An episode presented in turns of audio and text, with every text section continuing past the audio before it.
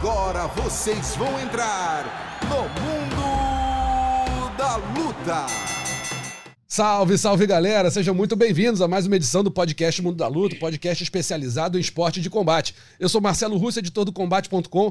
Tô aqui com o Luiz Prota, a voz do MMA brasileiro e vários outros esportes aí. Tudo bom, Prota? Tudo certinho, Russo. Que beleza estar aqui de volta com vocês. Hein? Coisa muito legal para falar o UFC 275. Oh. Tem a nossa fera aí, daqui a pouco a gente vai entrevistar. Só coisa boa. Satisfação. Satisfação toda nossa. E aqui nosso comentarista, coordenador, produtor, o homem faz de tudo e mais um pouquinho, Marcos Luca Valentim. Tudo bom, doutor? Tudo certo, Prota, Rússio. Sempre um prazer estar aqui, falando de assunto que a gente gosta tanto, né? É... Dessa vez não teve tantas alegrias assim, mas, enfim, tem muita coisa pela frente. Vamos nessa muita coisa pela frente. Vamos conversar aqui primeiro, começar essa edição do podcast Mundo da Luta falando com ninguém menos que Davidson Figueiredo, campeão peso mosca do UFC. Como ele mesmo diz, né, Davidson? Como, aliás, vem parafraseando até o nosso Charles do Bronx. O campeão tem nome, né, Davidson? Como é que você tá, amigo? Tudo bem? Como é que estão as coisas aí? Para começar, Davidson, tá treinando em São Paulo, você vai, vai treinar por aí? Ouvi dizer que você vai treinar com o Charles do Bronx. Como é que tá essa tua, essa tua programação aí, Davidson?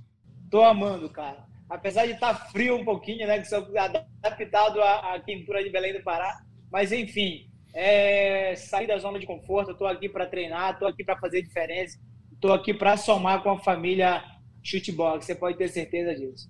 Davidson, é, como é que você viu essa criação desse cinturão interino aí? Claro que você já manifestou em outras ocasiões interesse em subir de categoria, talvez possa ter motivado também o UFC a criar esse cinturão interino. É, eu queria perguntar para você isso. Você já falou também que não vai lutar mais com o Bruno Moreno, é, que também não vejo por que lutar não só pelo seu desempenho dentro do octógono, pelos seus dois desempenhos quando venceu duas vezes, mas também por aquela situação de racismo que você apontou muito bem. É, e baseado em tudo isso, né, na sua fala que tal, pensa em se testar lá em cima, categoria de cima, e vendo a, criação do cinturão interino, como é que está chegando nessa situação? Você pretende, em algum momento, antes de subir, enfrentar o vencedor do cinturão interino, de repente o Kai Cara França, já é um nome também que está no radar há bastante tempo. Como é que está vendo essa situação aí? Eu, eu, tô, eu vou estar 100% para lutar em outubro ou, ou dezembro, né? Estou aqui na Chutebox e podem ter certeza. Eu quero muito que o Caio Cara França ganhe essa luta. Né? O Caio Cara França é um cara que está vindo forte aí. Bateu o Russo, que era o Russo. Eu achei que era um cara que ia chegar bem forte na categoria, mas Caio Cara França parou ele.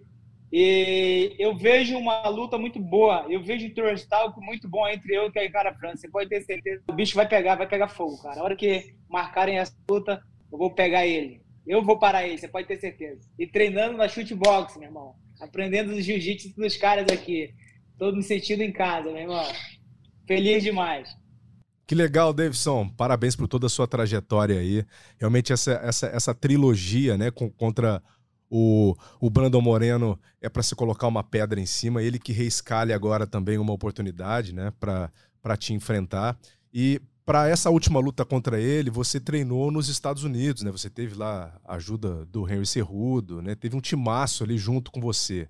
Né? E agora você está aí com o nosso campeão também. Agora é uma, é uma academia que tem dois campeões, a gente pode dizer, né? Você e o, e o Charles. Como é que tem sido isso para você, né? Mudar essa chave, ir para São Paulo e como é que você compara também os treinos uh, lá fora com os Estados Unidos, né? Que a gente sabe que dá para fazer campeão aqui no nosso país. E você e o Charles são grandes exemplos disso. O que, que você pode contar para a gente em relação a isso? É bem difícil sair de Belém do Pará, porque minha, minha, minha família mora lá, meus, meus parentes, entendeu? Mas a gente, eu aprendi, eu escutei muito o Globo Teixeira, uma uma palavra que ele falou em um, uma postagem dele, né? em busca da, da, da nossa melhora. Se a gente está em um local que não está se sentindo bem, a gente tem que, que sair, cara, sair da zona de conforto. Então, eu estou fazendo isso, eu estou aqui em São Paulo é, para somar em uma nova família, que é a Shootbox, junto com o Charlie do Bronx, campeão do UFC. Cara, eu, eu, eu vou me adaptar muito bem, eu já passei por, por coisas que Aqui, aqui tá uma delícia, cara. Aqui tá perfeito, entendeu? É, é, a energia positiva, uma energia contagiante. A gente sente a galera lá no, no treino quando eu cheguei. A única diferença é que em Belém eu criei uma empresa para mim. E essa empresa, tudo que acontece dentro, respinga a mim. Eu que tenho que resolver, né? E eu saí de Belém para São Paulo fugindo disso, porque lá no conforto. E São Paulo não, São Paulo vou estar focado no meu treino. A qualquer momento, a qualquer final de semana, eu posso dar um, uma fugida, ir Belém do Pará, olhar as coisas e ver que estão tudo certinho. E estando fora, nos Estados Unidos, não, não posso fazer isso, né? É, lá a gente, lá é um treino muito focado, né? A gente aprende muitas coisas diferentes lá também. A gente não deixa a desejar, não fica atrás de, de ah, vou sair para morar fora porque lá tem treino melhor. Não. Aqui no Brasil a gente tem excelentes coaches. Isso eu posso te falar com certeza. Você tinha falado, Davidson, um tempo atrás, como você falou, né? Você foi para os Estados Unidos, a tua intenção era ficar por lá. E você conversou com a gente uma outra vez e falou: olha, eu tô indo para lá justamente porque aqui eu, tive, eu, tinha muita distração, eu tinha uma empresa, não sei o quê, que não estava dando certo, que estava te desfocando um pouco do seu treino. Agora, você voltou dos Estados Unidos, foi para São Paulo, né? Também é, não querendo ficar tão longe dessa empresa, é, não, não ficar tão perto, mas também não tão longe, né? Ficando em São Paulo, você falou, pode dar uma fugida. Você acha que agora é o momento de você concentrar 100% no teu treinamento? E a, a, empresa talvez não seria, sei lá, não sei se você vai deixar com alguém, vai deixar alguém tomando conta e você supervisionando de longe, mas agora é a hora realmente de você concentrar 100% no treinamento, porque a, eu imagino que seja o grande momento da tua carreira, né? Acho, acho que você está no momento de ápice da tua carreira. Esse é o momento agora de você concentrar totalmente na tua, no teu treinamento e deixar essa empresa um pouquinho de lado? Exatamente, você falou tudo. Eu vou ter bastante dinheiro no bolso, então eu estou fugindo disso. Eu vim para São Paulo para não ficar 100% longe da empresa. Aqui, como eu falei para você, eu consigo um final de semana fugir com a família ir para lá e, aí, e ao mesmo tempo estando focado em meus treinos. É só o que eu quero. Eu quero agora focar em meus treinos, focar em, nesse ápice tão bom que está acontecendo na minha vida. Davidson, é, essa tua. Queria voltar ao que você já falou e eu falei anteriormente também. Esse teu desejo de subir de categoria, né? É, para entender, assim, o que, que te motivaria. Tem alguns pontos. Imagino que perder peso não deva ser fácil também, óbvio, deve levar em consideração isso também. É, mas é uma questão mais de competitividade, de desafio, de tentar ser campeão em outra categoria, de repente mais para frente descer de novo. Queria entender, você é um cara que sempre se mostrou muito organizado, planeja seus passos com calma, com tranquilidade, não se afoba para tomar decisão. Então eu queria entender se há um plano seu de carreira, assim, ah, vou subir, que quero ser campeão lá também, mais para frente eu desço, ou como é que você está pensando essa subida, seus próximos passos quais são? Se testar lá em cima ou chegar para ser campeão e ter uma carreira na categoria de cima? O que eu, o que eu planei, o que eu planejei para a categoria 57 ainda não, ainda não, ainda não terminou, né? Eu me vejo nessa categoria aí defendendo mais umas duas, três e uma, uma coisa eu garanto aqui para vocês já de imediato. Do meus 35 para frente, eu, eu, eu já não vou conseguir mais bater esses 56 e 700 gramas, cara. Tá ficando difícil. Então, desde 35, eu, eu, eu garanto a vocês que eu vou ter que subir para 61. Você tá com quantos anos agora, Davis? 34. Então é mais um ano. Vai defender duas, três vezes em um ano? Duas a três, né? Se eu me sentir bem e ver que dá para bater o peso, vai dar para completar a terceira, mas senão eu paro nas duas e subo para meia. Legal. E como é que tá a recuperação aí, o Davidson? Porque você havia informado que tinha lesionado né, as duas mãos e que não daria para você nem mesmo treinar, né? Fazer manopla era algo complicado. Essa é, é a primeira pergunta. E a segunda pergunta é o filhão que está em volta também, né? Que está te escalando aí, que está subindo no seu colo a todo momento, que vai trazendo alegria aí pro seu ambiente. E é, essa é a sua nova rotina agora, né? Cara, eu, eu te confesso que eu tô amando tudo que está acontecendo na minha vida. Eu tô com, com sabe, uma, uma positividade, assim, é a realização de um sonho, cara. Eu, quando saí da, saí da, faz, da fazenda, que meu pai sempre foi vaqueiro, criou os filhos na fazenda, para a cidade de Soure para estudar. E quando eu cheguei em Soure, meu, meu maior desejo era chegar a Belém. Né? E agora que cheguei em Belém, um dia eu falei para meu irmão: eu não vou parar em Belém. Eu quero seguir em frente, quero chegar em São Paulo e um dia de São Paulo fora do Brasil. estou em uma nova família, uma nova casa aqui em São Paulo, é, seja até quando Deus quiser para me ficar aqui. E o meu sonho ainda vou realizar, que é levar meus filhos para morar fora do Brasil. E a recuperação na mão, como é que tá aí?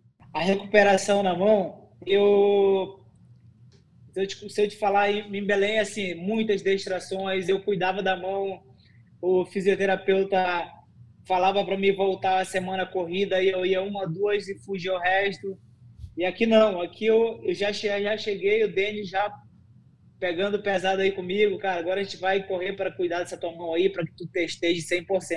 Um cara muito profissional, então é um cara que não me deixa faltar nada, tá sempre aí perguntando se eu tô precisando de algo. E, cara, eu, eu, eu, eu tô muito feliz, estou muito feliz e tenho certeza que em dezembro eu vou estar 100% para subir dentro do octágono, para dar mais um show para essa galera, viu? A minha vida é essa. Minha vida é essa. Eu entrei no mundo da luta assistindo Vanderlei Silva, Minotauro, é, o Fedor Emelianenko. Então, minha vida é essa, cara. É entrar dentro do octágono, não para brincar e sim para trocar porrada. Muito bem. Agora vamos falar de um assunto que tem repercutido bastante aqui, que é o seguinte. A gente viu em algumas, algumas notícias, alguns ah, podcasts até, colegas nossos de, de, de, de assunto, é, que você estaria é, se desvinculando do Vale de Ismael, que até hoje foi seu, seu empresário. Eu queria entender bem, Davidson, como é que isso aconteceu, o, o, o, a razão pela qual você está pensando, se é que ainda está pensando, em se desvincular do Valide, o que, que aconteceu? Porque para a gente aqui, e eu, eu posso é, falar muito, muito à vontade, para a gente aqui do lado de fora, me parece que era uma parceria que estava dando certo, que estava indo bem, que estava tudo sendo né, bem, bem conduzido. Para ter uma ruptura dessa, provavelmente alguma coisa grave aconteceu, você, se, você, ou você ou ele, enfim, eu quero saber de você o que, que aconteceu e por que, que você teve, não sei, acho que ainda tem, mas você me confirma, essa ideia de se desvincular do Valide. O que, que aconteceu com essa parceria? O Valide é um cara que né, me colocou no UFC e brigou por mim dentro da organização, me colocou aí na disputa de cinturão, eu conquistei o cinturão, eu já estou aí na quarta defesa do cinturão, só que eu tô, eu tô em busca de mais, sabe? Quando você tem um relacionamento e o relacionamento desgasta, é, houve algumas brigas, a gente começou a brigar muito com ele, com o Valide. A, a, confiança eu perdi. E é muito difícil você trabalhar com alguém que você não confia mais. Não estou dizendo que o Valide fez algo para mim para me perder a confiança, não, mas é porque eu, eu foi desgastando mesmo. E eu vi que estava na hora de, de, de, trocar, de sair, de respirar novos, novos ares. Eu até agora eu tô respirando. Eu não, não quis fechar com ninguém, né? Estou aqui em São Paulo, é, já tive contato com o Diego Lima, Diego Lima já, já colocou as propostas dele para mim. Eu, eu tô a escutar, cara. Eu tô a escutar, eu tô a analisar para ver o melhor para mim. Eu, eu, eu, agradeço muito ao Valide por tudo, cara. Por tudo mesmo. É um cara que hoje é manager, é manager do meu irmão, né? Tem lutadores dele que treinam comigo lá em Belém do Pará. Então eu, eu, eu tô me desvinculando dele, mas não brigando, até porque ele fez muitas coisas boas para mim, assim como eu fiz para ele. E eu quero que fique essa amizade, cara. Eu quero que fique essa linda história que a gente construiu juntos aí, meu irmão. Excelente, excelente. Eu acho que é, toda relação, o que faz a diferença em relação à maturidade, né? Então, se chegou a esse ponto de entender né, o que está acontecendo e preferir se ausentar, se separar, preservando o que viveu de bom, é importante. Agora, você falou do teu irmão aí, eu queria chegar nesse ponto. Porque eu tava fazendo as contas aqui, você disse que quer fazer mais duas ou três defesas de cinturão aí. Teu irmão tá com. acabou de vir de vitória, né? Tá começando a carreira no UFC. Esse teu planejamento de fazer mais duas, três defesas aí, é pra dar tempo pro teu irmão ocupar o trono que você vai deixar? É para tempo dele chegar no topo da categoria de disputar o cinturão, passar de família para família? Sim, cara. Ah, Sim. não tô ruim de matemática, tá vendo? o moleque tá muito bem focado, cara. Muito bem focado. Como eu te falei, a, a, a, última derrota dele foi a questão de uma lesão no ombro, cara. O ombro do cara tava saindo, sabe? Eu lembro que da última da, da penúltima, quando ele venceu, eu falei, cara, você tem que operar esse ombro. Esse ombro pode acontecer de sacado dentro do octágono e você ser derrotado. Isso não vai ser bom. Né? E não, vou fazer mais uma aí para operar. E esse fazer mais uma, ele não deu 100% dele, né? Mas esquivou, esquivou, esquivou, esquivou e o cara todo tempo atacando ele e ganhou. E agora a gente viu um garoto bem versátil, um garoto chutando mais, um garoto mais agressivo. E eu, eu, aprendi muito com o Henry, aprendi muito com o Erika Barracinha. Levei dois coaches. Então, desses quatro meses, os caras aprenderam muito. Muita coisa boa e que a gente decidiu implantar no jogo em Belém. Então, o foco total lá é em cima do meu irmão. O foco total é em cima de lutadores que vão lutar no UFC. Então, o meu irmão teve uma evolução muito boa. Logo vai chegar no cinturão. Vai ser inédito na história do UFC, hein? Acho que o do MMA mundial, eu acho. Sair da, sair da categoria como campeão e teu irmão assumir o, o título.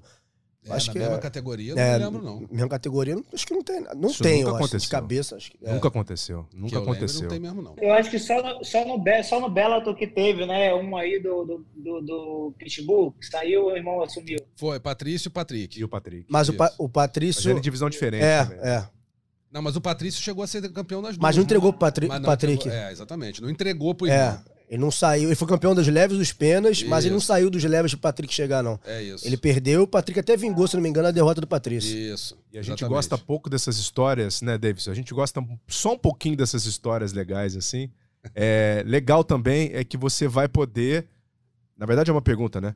É, há a possibilidade de vocês também é, é, levarem o seu irmão para São Paulo, né? Para fazer um camp uh, misto, certo? Treinando em Belém, treinando em São Paulo de repente girar também pelo, pelos Estados Unidos? Como é que fica uh, uh, esses lugares que você acabou abrindo as portas? Né? Como é que fica a recepção também para o seu irmão, para outros atletas que fazem parte da sua equipe e do seu camp de treinamento atual? Tá tudo aberto?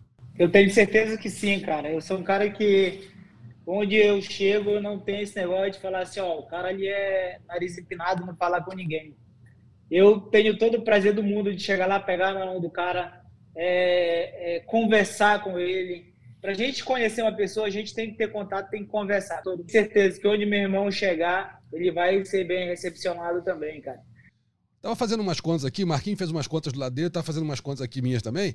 É, você falando em, em, fazer uma, umas duas ou três disputas de cinturão, acho muito difícil que você não venha a enfrentar, de repente, o Alexandre Pantoja né? Que é o brasileiro que tá aí pintando, tá, tá sempre bem, tá sempre. Tô vendo o sorriso dele ali, ó. Já, já, já sabe que eu vou perguntar.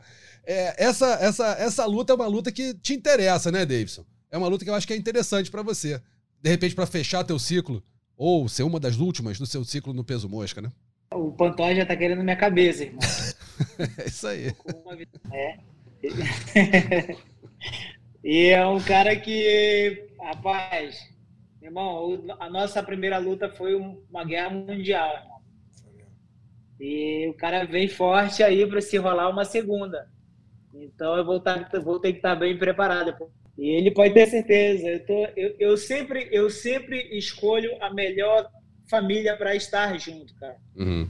Eu sou um cara que eu, eu, eu, eu, gosto de planejar passo a passo, com calma, sabe? Com bastante paciência. E se você pudesse uh, lutar, ou seja, fazer uma experiência na categoria peso galo agora, nesse momento, assim, né? Ah, pintou a oportunidade de você subir. Quem que você enfrentaria na divisão de cima? Você tem um nome claro já? Seria o campeão? Seria alguma outra pessoa que você tem, de repente, aí uma vontade de enfrentar, uma rivalidade, algo do tipo? Eu me sinto no direito de desafiar o campeão de cima. Perfeito. Então seria uma boa opção para lutar comigo esse cara, né? Eu vejo um jogo em mim melhor que o dele, tanto na trocação quanto no jiu-jitsu. Aljamain Sterling. Aljamain. Exatamente. Boa. Eu vejo medo nele, cara. Eu vejo medo nele que só aumentaria quando ele estivesse em minha frente. Queremos ver essa luta então. Pô, vou deixar anotado aqui daqui a duas, três lutas. Né? Meu caderninho aqui para deixar marcado, né? É isso. Davidson e Aljamain Sterling. Davidson, cara, quero te agradecer muito a presença. Marquinhos, tem mais alguma? Não, tô, tá tô bem. Já consegui extrair dele a história do irmão que tava querendo aqui. É isso. Cara, muito obrigado pela tua presença aqui. Valeu mais uma vez aí pelo, pelo bate-papo. Davidson sempre muito simpático, muito atencioso com a gente. A gente sabe que tá cheio de compromissos aí, mas arrumou um tempinho para bater um papo com a gente. Doutor, tudo de bom para você. Boa sorte aí na tua nova empreitada aí, na shootbox. Pô, se, se é pra melhorar o jiu-jitsu, Charles do Bronx do lado, não tem como piorar. Não tem como piorar. Então tomara que dê tudo certo para você aí, faça bons treinos e que venha com tudo aí pra manter esse cinturão aí segurando para que de repente seu Francisco Figueiredo te, te render nessa missão, tá bom? Fé em Deus, cara. Eu já até fiz os cálculos, vai dar umas duas mil vezes por aí. Beleza, doutor. Grande abraço, Davidson. Obrigadão, viu? Tá aí então. A gente acabou falando com o com o Davidson Figueiredo. E agora, né, vamos analisar um pouquinho as lutas que fizeram a gente ficar acordado até muito mais tarde no último sábado. UFC 275, Glover Teixeira contra Iri Prohaska e Valentina Shevchenko contra Tayla Santos. Vou começar pela Valentina e pela Tayla, que acho que o Glover a gente tem bem mais coisa para falar. Ah, ah, então vamos começar pela, pelo co-main event, a, a disputa do cinturão, peso mosca, Valentina Shevchenko e Tayla Santos. Todo mundo achava, eu acho muito difícil que alguém da, fora da equipe da Valentina, da, da Tayla, né, Marquinhos? Uhum. É, imaginasse que ela fosse fazer a apresentação que fez diante da dominante Valentina Shevchenko, das, se não a melhor lutadora do mundo hoje, uma das duas ou três melhores lutadoras de todo o planeta. E a Tayla foi muito bem. Né? Não, dá, não tem como negar, ela conseguiu impor o jogo dela, Valentina, em diversos momentos. E se perdeu, porque tem muita gente achando que ela ganhou, ela saiu dessa luta mesmo com a derrota maior do que ela entrou, né? Enorme, enorme. É, eu acho a Valentina a segunda maior lutadora do mundo. A Amanda ainda é, para mim, a maior lutadora do mundo. Na, na atualidade, é, a Valentina, o que eu acho mais interessante da luta da Tayla é que ela fez uma coisa que ninguém. Talvez nem a Amanda tenha feito: frustrar a Valentina. A Valentina, o que ela se propôs a fazer, ela falhou. Ela falhou em quedar. Quando ela, ela quedou a. Por exemplo, você pode pegar um exemplo aqui. A Jéssica Batistaca com extrema facilidade. E a Jéssica, a gente sabe bem do que ela é capaz, a força da natureza que ela é e o jogo agarrado que ela tem. Ela entrava, ela fez uma coisa no primeiro round que ela costuma fazer e dá certo. Ela fica na grade, finge de mole, bota a adversária de costas pra grade, do nada ela explode e queda. Quando ela foi explodir, até ela tava rígida e caiu por cima dela. Então, assim, a frustração começa no primeiro round. A Tayla, eu achei melhor do que a. No, claro que se pontua round a round. Eu achei, no geral, a Tayla melhor. E eu estava marcando vitória da Tayla ou empate, porque, e aí é passível de discordância, obviamente. Para mim, o segundo round, é, quando ela encaixa o Mata-Leão, eu daria um 10 a 8 Porque foi a mais próximo possível de uma vitória. E assim, ficou muito tempo nas costas, muito tempo de domínio, como se fossem dois minutos de ground and pound.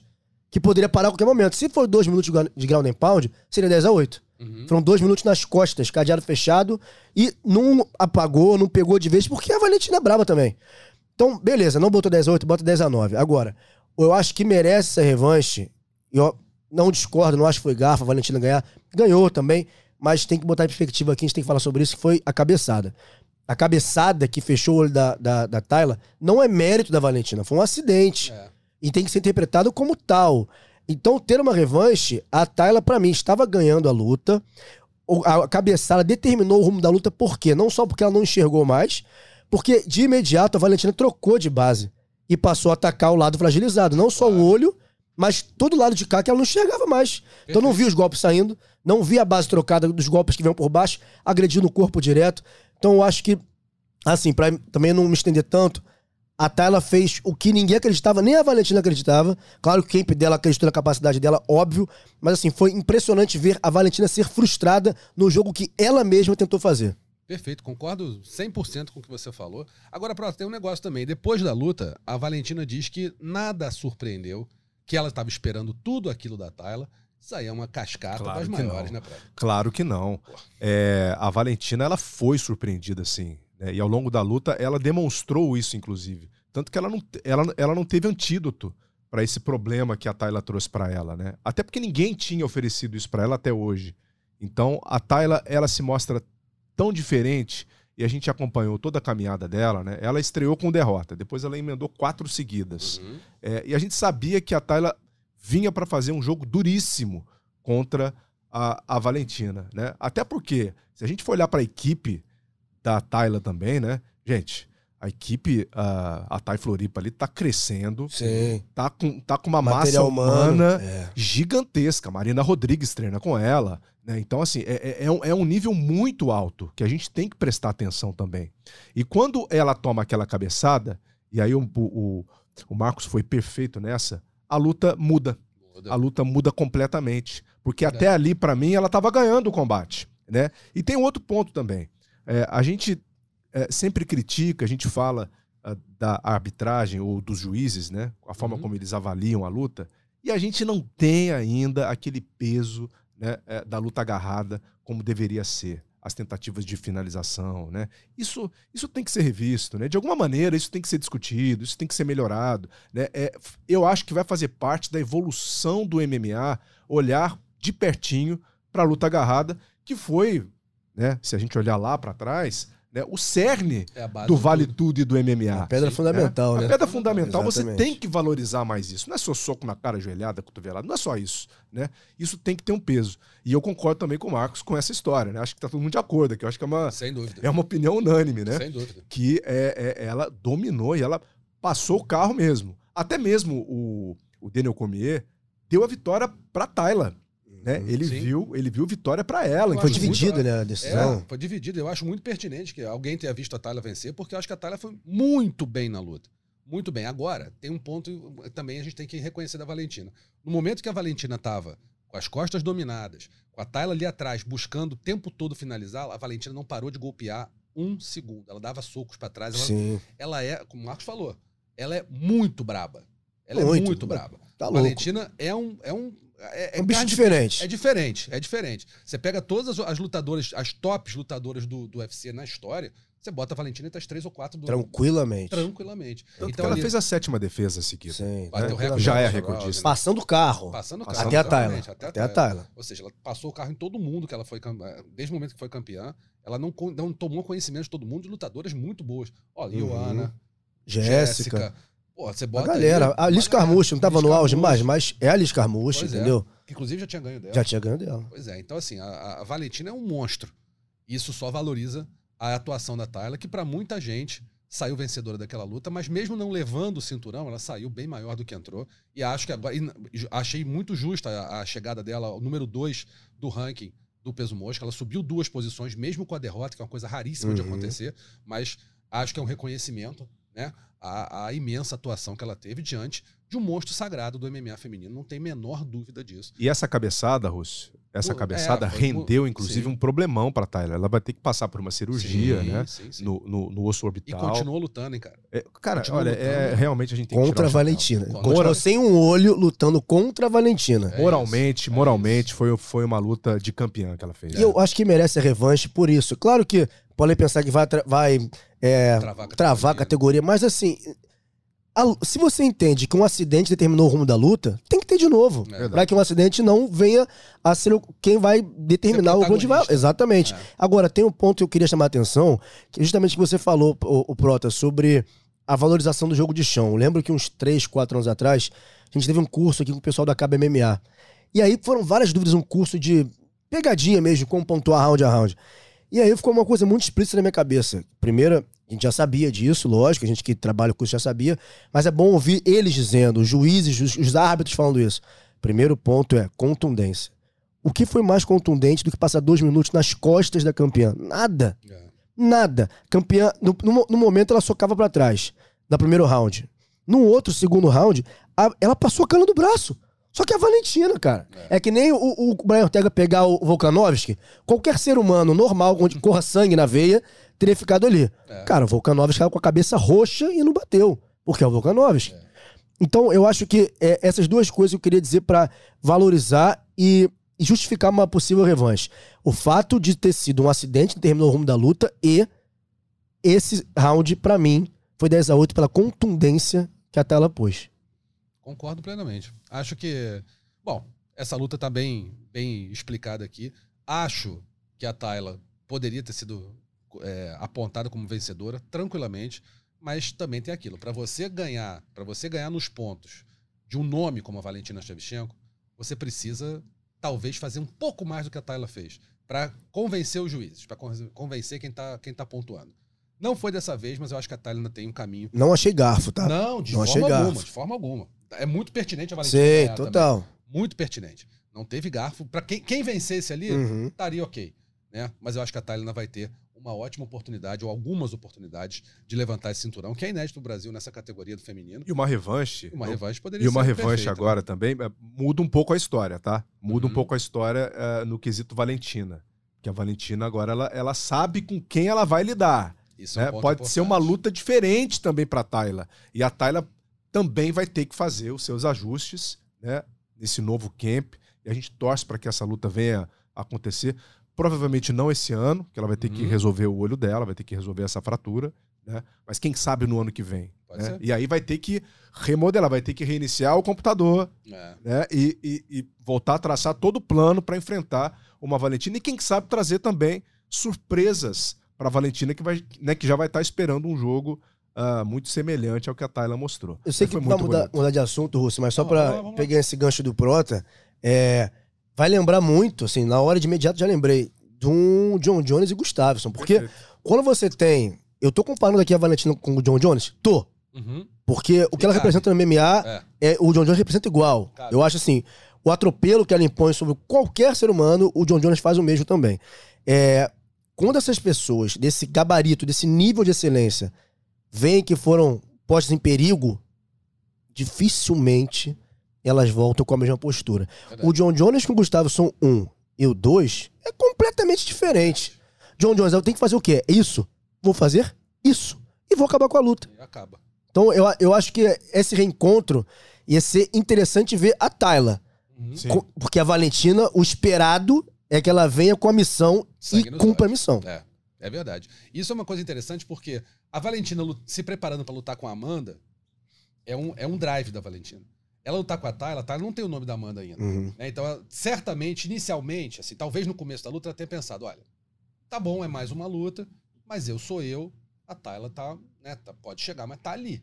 Uhum. A- ela se assustou. Ela viu que a coisa não era tão dispara assim. Então eu acho, acredito que vai acontecer o que você falou. Acho que a Valentina vai voltar bem melhor, mais focada e disposta a acabar com a luta antes. Uhum. né? Não dá nenhum tipo de vantagem à, à Tayla. Concordo plenamente. Eu acho que vai. Uma revanche seria a oportunidade de ver a Valentina melhorada, se, é- se é que isso é possível. E que legal isso, né? E que é fantástico. E que legal, É, assim, a gente vê fantástico. também ah, o, o que a Valentina fez. É, não, É, é é, e isso valoriza ainda mais, sabe, quem é a Amanda, né? Porque, gente, a Amanda ganhou dela duas vezes. É verdade. É, uma, houve uma dúvida tal, mas na segunda foi in- indiscutível, mas ganhou duas. Olha o tamanho da Amanda Nunes, gente. O que, que a Amanda Nunes fez, É né? outra lenda, né, cara? É outra lenda. eu Inacreditável. A né? distância que ela coloca, né, para as outras lutadoras. É, eu né? Apesar de ter ter perdido alguém. a última, tudo bem, mas. Sim, do jogo, É, né? é Mas eu jogo, acho. Até jogo. porque o drive de vida dela agora é outro, né? É, É pelo outro, que o é Russo falou também, que falou agora da Valentina. Você destruiu todo mundo. Pô, ver a Juliana Penha. Ah, pois é. Sabe, isso É também isso. conta, né? Pois Também é. conta. Não veio a Valentina, veio a É. Juliana Penha. Talvez você não tivesse com, aquela, com aquele sangue no olho que você estaria se Sim. você fosse enfrentar né, uma Cris Borg. Um desafeto, né? A Valentina é um Isso aí, desafeto. desafeto, exatamente. Então, enfim, acho que tem um cenário muito bacana para se, pra- pra se desenrolar aí, para se desenhar nessa categoria peso mosca feminino do UFC. E agora vamos falar Glover Teixeira e Iri Prohaska, aquela luta que todo Hum. mundo fez todo mundo dormir mais tarde, muito mais tarde, se é que alguém conseguiu dormir bem depois de ver aquela luta. Por quê? Glover Teixeira, aos 42 anos, encarando um cara 13 anos, mais- acho que 12 ou 13 anos mais jovem, no auge da forma. E não é qualquer cara, é um monstro também, um destruidor de gente. O Glover foi lá e fez uma luta muito boa. Claro que ninguém esperava, eu pelo menos não esperava que fosse ser uma luta fácil. Não seria, óbvio que não. Mas o Glover fez uma excelente luta. E um detalhe, no- nos últimos 30 segundos do quinto round, selaram o destino do Glover Teixeira, né, Prota? Então, Que assim, pena. foi uma pena. Mas o que, que você achou dessa luta? O que, que você viu de mais importante nesse combate? Olha, eu acho que o resumo pra mim dessa luta foi ah, ah, como que o Glover, ah, como que o Glover merece e mereceu ser campeão até Uhum. aquele ponto, né? Sim. O cara, ele tem, ele tem 42 anos, ele tem muita experiência, mas vejam só a luta que ele fez contra um cara que era mais novo, que veio como favorito, inclusive. Tinha muita Uhum. gente dizendo que o Glover ia perder essa luta. É, olha, tinha muita gente que não estava acreditando no Glover. Exatamente por conta desse poder devastador, né? do Hiri Prohaska. E, e o Glover, já desde o primeiro round, já bate de frente com ele. Né? É, ganha, inclusive, alguns rounds importantes. Se a luta fosse para decisão dos juízes, hum, possivelmente o Glover fosse Venceria, vencer, né? Uhum. É, seria ainda uma luta apertada.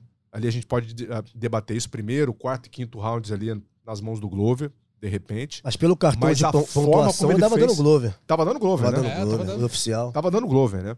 É, e, e, assim, é, a forma como ele enfrentou, né? mão pesada, batendo de frente, mas a forma como a luta escorregou no fim, né? E ele atribui isso ao cansaço, também mostra um outro ponto do Glover. A gente tem o Glover campeão, o grande Glover, mas tem um outro Glover também de 42 anos de idade, né, gente? É. E ah, ele mesmo chegou a dizer é, é, numa entrevista, né, que ele costuma falar para os amigos dele. Acho que foi, ah, acho que foi nesse bate-papo que ele teve é. com, com, com a Ana, né? Sim. Com a Ana Issa. Uhum. É, que para os estudantes dele, ele diz que o, corte de peso vai de fato pesar quando a luta ela se estende muito. É, quando ela chega ali pro quinto round, o final do quarto round. Uhum. E foi exatamente o que aconteceu com ele. né? Mas um cara com toda a experiência dele, você não espera que ele vai tomar uma atitude daquela. Ele tem tanta confiança no, no, no- no jiu-jitsu dele que ele tentou finalizar. Na hora que quase Ele tentou né? finalizar. Assim, ele tem tanta experiência, tanta convicção no jiu-jitsu dele, que é uma das grandes armas do Glover Teixeira ao longo de toda a história, Uhum. né? É, que ele realmente achou que ele fosse finalizar. Então foi um erro. Foi um erro depois que a gente observa a luta como um todo, né? Mas é o Glover, gente. E ele achou que ele pudesse finalizar mesmo. Não, e poderia. Tanto que o Claro cansado, a gente não fala assim, tá cansado, leva pro chão. Né? É instintivo, né? O jiu-jitsu É, salva. faz- Ele estava cansado. O que, que ele tentou fazer? Finalizar. Então, faz parte da luta. Foi um erro ah, ah, que a gente, sendo engenheiro de obra pronta, depois a gente aponta o erro. Mas eu acredito que foi algo da luta mesmo, entende? Foi um resultado do combate. é, o Glover é gigante por causa disso. E por ter tentado essa finalização também, acho que o Glover mostrou ali toda, toda a sua capacidade de artista marcial completo que é. Só que do outro lado tinha um menino, tinha um garoto vendendo energia em garrafinha que resistiu à finalização, escapou e pegou o Glover. Sinto muito. Né? É, A, a luta vai ter sempre esses, esses dois lados. É, acho que uma revanche cabe. Acho que uma revanche cabe aí pro, pro Glover numa sequência. né? Já que a gente tá falando de revanche, a gente já falou de Uhum, revanche uhum. aqui da Tayla. Uhum. Na minha opinião, acho que caberia pela história do Glover, por tudo que ele fez nessa luta, né? E por ter perdido faltando 28 segundos para acabar. É, eu acho também. Eu vou perguntar pro Marquinhos primeiro, Uhum. depois eu vou dar minha opinião. Essa luta do Glover foi uma luta emblemática, né, Marquinhos? Assim, ele pegou aos 42 anos, atual campeão, é, pegou um lutador duríssimo, um cara que vinha passando o carro em todo mundo, né? Final, é, nocauteou o. Dominique Reyes, por Dominic último. Reyes e, e antes o, o suíço. O, O Michel 59? Não, Não. foi o Vo- Volkan o- Volkan Ozdemir. o Volkan. Ozdemir, exatamente. Então pegou dois caras muito duros e passou o carro nos dois, né? Não teve nem discussão. E aí pega o Glover com 42 anos e passa um sufoco, chegando ao quinto round em desvantagem, tendo que tirar um coelho da cartola, finalizando quem nunca foi finalizado na vida e nem é a especialidade dele. Você vê quanto de coisa que aconteceu nessa luta. Sua opinião sobre a luta, o que, que você destacou de mais importante nesse combate? Olha, na- nos últimos 10 anos, para não recorrer muito ao UFC de Tito Ortiz e Chuck Liddell, eu acho que essa foi a maior luta, peso meio pesado, em muito tempo. Ah, falamos de John Jones e Gustavo isso aqui há pouco. Sim. A luta foi enorme por causa de John Jones, porque nunca tinha visto John Jones naquele, naquele estado. Agora, o que foi sábado passado? Os dois caindo. Os dois com chances de um finalizar o outro, nocautear o outro. Um quase nocauteado, quase nocautear na sequência, quase finalizado, finalizar na sequência. O enredo da luta é coisa da, da cabeça de roteirista de cinema, assim, tipo. Porque foi realmente uma luta muito grande. O que o Glover entregou foi muito grande. É, isso do que o Prota falou do instinto, né? De colocar pra baixo. Ele falou: meu camp era botar pra baixo. E aí, de imediato, eu lembrei que muita gente criticou. Eu devo ter sido um também, de, como disse o Prota, é crítico de obra pronta, mestre de obra pronta. Quando o Verdun tava lutando com o Overeem, o Verdun quase nocauteou o Overeem. Sim. O Overeem na grade, o Verdun botou pra baixo. Aí não tem tempo de finalizar, acabou a luta, ele perdeu a luta. Por quê? Qual é o instinto do Verdun? Botar Chão. pra baixo, é o chão. Sim. Onde ele é. Ele é bom no alto? É bom no alto. Onde ele é excelente? É no chão. O Glover, onde ele é, ele é bom no alto, ele gosta de boxe, a gente sabe disso. Onde ele é excelente, o diferencial dele é o chão. Então ele foi botar pro chão. E aí, ninguém, só aqueles caras que tipo botaram aqui a, que 7x1 a Alemanha no Brasil, ninguém colocou que o, e o Prohaska ia finalizar o Glover. Pode botar Tava vencer, dando mais de 4 nocaute. na- Pois é, não- porque é inimaginável. Imaginável. Finalizar Mais o Glover, 4 mil. que nunca foi finalizado na vida. É. Desse gabarito de jiu-jitsu. Então, assim, era, era muito difícil. Faltando ali 28 segundos. É, eu também sou. Eu também acho que merece revanche. Não. Nós sabemos que o UFC não se pauta em mérito, não existe essa, essa palavra no UFC. É. É, se fosse pautado em mérito, muita coisa seria diferente. Acho que o Glover, ele tem o apelo pela história que ele tem dentro da organização, pelo campeão que ele, o atleta que ele é e foi e é, pelo campeão que ele foi e por entregar. O Glover, o Glover entrega. O Glover entra e ele entrega. Eu acho que a palavra pro UFC é entrega. O Glover entrega? Entrega. Então talvez, é uma categoria também, se a gente olhar pro ranking legal ali, não tem alguém que chegou agora e pode vir a ser. É o Glover. É. Uma revanche. Talvez não seja interessante, porque o Glover sendo campeão de novo, possivelmente teria uma trilogia, porque aí tem, que- tem que tirar, tirar Aí tema ali, e vai travar um pouquinho, e sabendo que se o Glover ganhar a trilogia, ele se aposenta. E aí fica vago de novo. Uhum. Então, eu acho que isso joga contra. Agora, pensando esportivamente no que foi da luta em si, Glover estava vencendo a luta até mérito do Prohaska, total mérito do Prohaska. Eu acho que merece uma revanche. Eu acho que merece também. Acho que. Não sei se agora. Acho que não vai ter, mas acho que vai ter, merece. né? Exatamente. Acho que não, não vai ter, mas acho que merece essa revanche em algum momento, porque ah, talvez tenha sido a, a luta do ano até agora. né? Uhum. Muito provavelmente. Você estava falando das lutas do peso meio pesado, eu estava voltando aqui.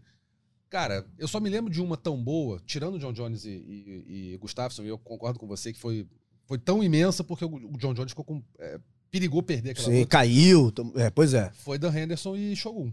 A um. Boa. né? Tipo, nossa, lembrança. sim. Boa Essa- lembrança. Tem mais de 10 anos. Mais 10 Tem anos. mais de 10 Você- anos. você- Ficou no meu limite. Tá Ficou tá no meu malandro, limite. Essa malandro venceu. Ficou no meu Essa limite. venceu, Foi né? assustador. Mas essa, a- aquela luta realmente, Foi pra mim, assustador. talvez tenha sido melhor que essa, porque até o último segundo você não sabia quem ia, quem ia vencer. Era um golpe a mais pra Sim. qualquer um que podia né, mudar. Só não era cinturão. Só não mas era foi cinturão. assustador. Mas foi uma assustador. luta Foi. monstruosa. Foi. Então eu coloco nesse patamar. Sim, dois Esse monstros. dois monstros, duas lendas.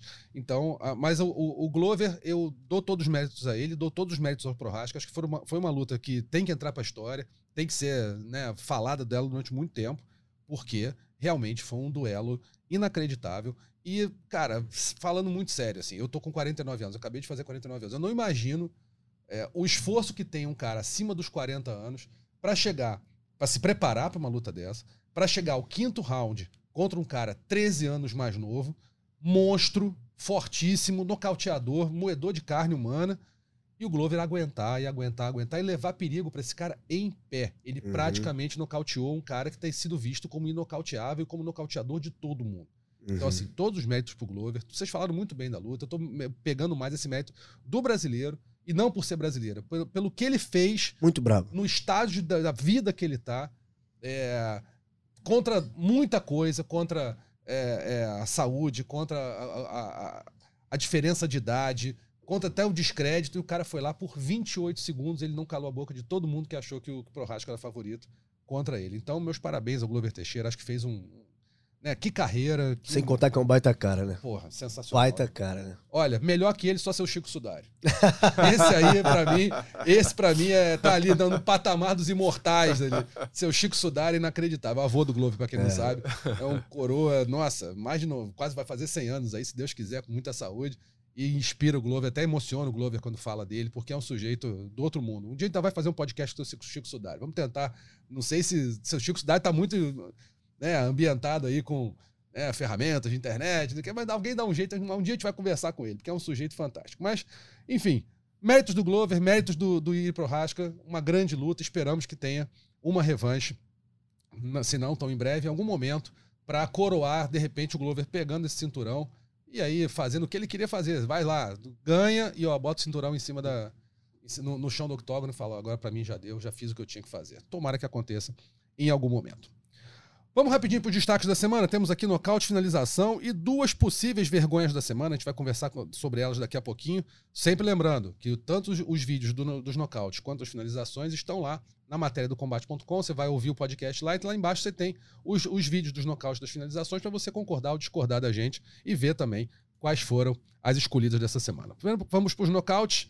Candidatos: Weili Zhang em cima da Ioana Jedrzejczyk no, no, no UFC 275, né? Um baita do nocaute. Jake Matthews sobre o André Fialho também no UFC 275. Reiser Majestat, Raissar Majestat em cima do Steve Garcia Jr. também, UFC 275. E a Silvana La Malvada Juarez em cima da Naliang, da chinesa Naliang, no primeiro round. Os quatro foram do UFC 275. Começar com o Marquinho. Que que você, quem que você vota aí?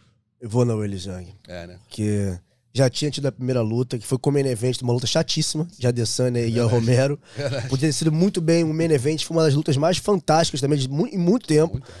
E na revanche, que a gente achava que seria também igual ali ao Zhang desde o início, né? Botou pressão, botou para baixo a Ioana, e aí quando voltou a ficar em pé, meteu aquela cotovelada giratória ali na Ioana AJ Check, que é quem aí aposentou a Ioana. Então acho que por todo o conjunto da obra, a plasticidade do nocaute, minha escolha é chinesa. Prota. Também tô com o Marcos nessa. é, pela plasticidade, pelo golpe. é, e você não nocauteou qualquer uma também. Agora, assim, valorizando um pouco mais, né? Você nocauteou dessa maneira, no segundo round, uma das maiores de todos os tempos, né? Então, tem muito peso essa vitória aí. E pela forma como foi, claro. E muito peso na mão da Weili Zhang, que nocauteou ninguém menos que Jéssica Batistaca e Ioana Jedrzejczyk. São duas das maiores. mais única, duras, A única que fazia isso. Então, Até porque Pô. pra vencer das duas só a Rose, né? só a Rose. Você Não nocauteou, dela não também? nocauteou a Jéssica. Essa Como categoria, diria- meu irmão. Essa Categoria categoria, sinistra. Deus é mais. peso Como palha. diria o pregador Lu, né? Bate pesadão. Pesadão. Bate Pesadão. Bate pesadão demais. Unanimidade pra mim, o Weili Zhang. É também o nocaute da semana em cima da Ioana Jedrzejczyk, aposentando a polonesa, que não é pra qualquer uma. Finalizações, amigos. Giri Prohaska em cima do Glover Teixeira. As outras não são do UFC 275. Bega Gogaladze em cima do Narek Galstian, um estrangulamento na posição norte-sul no GFC 16. Samuel Vardanian em cima do Nika Bregvadze, uma chave de braço enquanto imobilizava no Ronca Zagatame, também no GFC 16. E o Vitya Koridze em cima do Yasser Yassine, uma gogoplata, também no GFC 16. Vou começar com o Prota. Eu fico com a do Samuel, viu? Samuel É, Vardanian. o Hiri Prohaska que, que me desculpe, mas eu vou ficar com a do Samuel, porque foi uma finalização, vale a pena conferir. Foi uma, uma finalização muito difícil de ser feita, né? Quando você tá pegando ali. Ele, ele, ele tava na posição de 100 quilos ali, Sim. e a forma como ele conseguiu dominar, né? Foi é, raro, é, difícil da gente ver, né? E muito plástico e muito agressivo, muito brutal também, né? A forma como ele aperta o, o, o seu oponente, o Nika Nika. Bregavadze. Foi legal, Bregvadze. foi legal. Eu fico com esse. Marquinhos. Muita dor no coração. Mas eu vou no Prohaska, também pelo conjunto da obra. É, eu acho que aquele tipo de luta, parece ser clichê, mas é verdade. Ninguém merecia ser finalizado ali. Quando chegou até o quinto round, deixa acabar. É. Ver o que vai dar, sabe? Foi realmente uma guerra, mas por ter vencido o Glover, por ter sido a primeira finalização da carreira do Glover, por ter conseguido finalizar o Glover, faltando 28 segundos ali que ninguém levava fé. Ele correu do chão do Glover a luta inteira e ali ele falou: Quer saber? Vou tentar, ué, vou tentar. E pegou. Então, pela. Nem foi tão plástico assim, não foi aquele de manual, né? Uhum. Apertou ali já no final, é, mas conquistou o cinturão em cima do Glover. Então, por esse enredo aí, eu, eu voto nele. É, eu vou contigo. Acho que, a, acho que a menção honrosa ao Samuel Vardanian, total, foi realmente uma belíssima finalização, imobilizando no Ronca Zagatame, que é muito difícil. Mas o que representa finalizar o Glover Teixeira numa luta de cinturão para um cara que não é finalizador, que não tem o chão como a sua principal arte, da forma que foi no quinto round, depois de uma guerra, o cara tentar olhar assim, cara, eu já apanhei tanto, já bati tanto, eu vou tentar um negócio diferente, tentar e conseguir, em cima de um mestre do chão, eu acho que merece o Yuri Prohaska levar aí a nossa finalização da semana, mesmo com tendo, outras até mais bonitas, mais técnicas, mas o que representou essa vitória dele para mim vai pro, pro Tcheco, Yuri Prohaska, a finalização da semana. E a vergonha da semana, a gente tem dois candidatos aqui, um já já fez muita coisa errada e muito, muitas vezes chamado para cá para vergonha da semana, nosso Paulo Borrachinha, né? Tripudiando a derrota do Glover Teixeira, dizendo que deveria ser proibido bater em velhos, fazendo uma postagem. Olha, sem propósito, meio desrespeitosa, querendo ser engraçado com algo que não tem graça, né? E tripudiando em cima de um cara que é muito maior que ele no MMA, né? Deveria ter o um mínimo de respeito em cima de um cara que é, não é muito, não, é muito maior do que ele no MMA. Então, ah, eu, eu acho que essa aqui é uma bela candidata à vergonha da semana. E a outra, o árbitro Clemens Werner, que deu 4 a 1 para a Valentina em cima da Tayla Santos. Só ele viu a Valentina ganhando quatro rounds em cima da brasileira, quando muita gente viu até vitória da brasileira por né, por, por três rounds a dois, outro viu vitória da Valentina por, por 3 a 2 mas ele viu 4 a 1 para a Valentina. Isso aí realmente precisava fazer uma reciclagem muito, muito bem feita na carreira. Prota, entre os dois aí, quem que você vota? Olha, é, eu até poderia dar empate, né? Mas Uhum. o, esse árbitro, que, esse juiz que deu ah, 49 a 46, né? Pra Valentina, ele errou uma vez. Agora, o Borrachinha, ele vem errando, né? É. Ele, ele, ele vem, ele vem tropeçando, cometendo algum, algumas, ah, alguns erros que a gente, a gente não pode simplesmente aceitar, né? E acho que ficou feio pra ele. Ficou feio, viu, Borrachinha? Ficou feio, cara. Ficou feio. Ficou muito feio. A gente tem que valorizar o Glover, um cara que é amigo de todo mundo, né? Que não faz mal a ninguém, a não ser dentro do octógono, aí é diferente. Então, é, a gente não pode passar a mão na cabeça do Paulo Borrachinha, não. Não pode. Voto pro Borrachinha, você. Borrachinha. Vai lá, Marquinhos. É, eu, eu tava tendendo a votar no Clemens Werner, o querido que foi o único a ver quatro rounds para Valentina, foi o único dos juízes que a gente teve acesso ao cartão de, de pontuação. Ele deu o primeiro round para Valentina, os outros dois deram para Tayla. Eu ia votar nele, mas eu fui dissuadido dessa ideia agora há pouco por vocês falando do Borrachinha, porque é, é a recorrência né, do fato. É isso. É, eu acho que quando você. A falta de respeito é a porta para qualquer tipo de maldade. Você pode faltar com tudo. Faltou respeito, você abre a porta para todo o resto, toda a sorte de coisas ruins que você pode produzir. É, faltou, faltou humildade, né, de poder entender o tamanho do Glover. Faltou respeito também por não entender o tamanho do Glover. E faltou também sensibilidade, porque ele é um lutador como o Glover é. E se ele perdesse da forma como perdeu, como foi contra o Adesanya e fazendo piadas com- sobre ele, ele não se sentiria bem, como não deve ter se sentido. Então, faltou respeito, faltou empatia e faltou um pouco mais de humildade, porque se existe um borrachinha hoje é porque existe um Glover há muito tempo também. Concordo com você e acho que um grande problema de quem acha que é engraçado é ver graça em tudo. É, tem coisa que não é engraçada, tem coisa que não vale a brincadeira. Porque é, meu avô e meu pai sempre me ensinaram isso. Brincadeira é só brincadeira quando é brincadeira para todo mundo. No momento que não é para um, acabou a brincadeira, é falta de respeito, você tem que respeitar os outros. Você falou muito bem a parte do respeito e deve haver realmente. E nesse caso não houve respeito, houve uma tentativa de fazer graça para depois dizer para quem para quem critica que ah, esse tal de mimimi que tá incomodando. Uhum. Não, não é mimimi não, rapaz. Isso aí é falta de respeito, é falta de consideração, é falta de empatia, é falta até de, de sei lá, de humanidade você pegar e falar de um cara como o Glover, que jamais falou do Borrachinha, que jamais chegou pro Borrachinha com qualquer tipo de, de, de piada, de brincadeira, de jocosidade, o que você quiser chamar. Nem se referiu ao Borrachinha, fez a carreira dele, né, pensando exclusivamente na sua carreira, sempre respeitou todo mundo. O Glover sempre foi um cara sensacional. E É adorado por todo hora, mundo, adorado por todo justamente mundo. por isso. Exatamente. E na hora que você vê, é, é, é, é, não devia, não devia, é, não, não se deve bater em velho. O Glover não é velho, cara. O Glover é uma lenda. É isso. Então, pra mim, E mesmo que fosse, velho. mesmo que fosse, mesmo que fosse, velho. mas tá? O, o- o velho acabou sendo sabe, Pejorativo. Velho ficou pejorativo. pejorativo. é. O Glover não é velho, o Glover é uma lenda. O Hélio Grace não era velho, o Hélio, Hélio Grace é uma lenda. Tem que respeitar. Então, pra mim, também, vergonha da semana pro Paulo Borrachinha, que não precisava ter passado esse recibo de tão baixo nível como passou nas redes sociais. Gente, a gente vai ficando por aqui, agradecendo muito a presença de vocês. Marquinhos, obrigado aí pela presença. Quando quiser, sabe que a porta tá aberta, é só baixar aqui. Invadir essa nessa. linha aqui. Invade essa linha e vamos nessa. Estou à disposição, sempre prazer, gente. Até a próxima. Valeu, Prota, também. Olha, episódio carregado hoje, hein? Episódio Carregado de emoções, argumentos, histórias. Mais ser. uma vez um show aí. Valeu, amigos. Obrigado. Valeu. A gente lembra que o podcast Mundo da Luta tá lá no combate.com. É só você acessar lá, vai ver, é, vai poder ouvir, vai poder ver os vídeos também da- do nocaute finalização da semana. E tá também nos principais agregadores de podcast do, do, do mundo, né? O ge.globo barra podcast, que tem não só os, os podcasts, o, o- tem não só o Mundo da Luta, mas também todos os podcasts do esporte da Globo, Spotify, Google Podcasts, Apple Podcasts e Pocket Casts. A produção desse, desse episódio foi do Gleidson Venga, edição da Vitória Azevedo. A gente espera que todo mundo tenha gostado. Até semana que vem. Abraço. Finalizado. Semana que vem tem mais Mundo da Luta.